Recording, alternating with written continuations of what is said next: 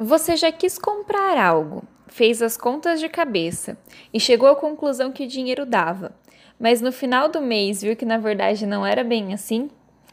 Você também já confiou na expectativa de que fecharia alguns clientes novos e que sobraria uma graninha, e no final os clientes não fecharam e você ficou com um orçamento ainda mais apertado?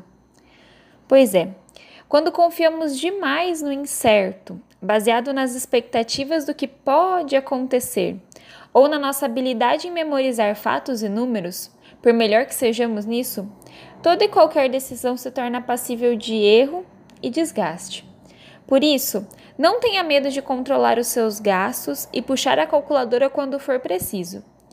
Planeje o seu orçamento com dados reais e não com especulações ou contas de cabeça. Fuja do impulso.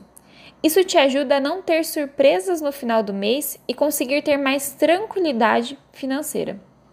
Um dia muito produtivo para você e eu te espero na próxima quarta, às 8 horas, aqui na Ativa.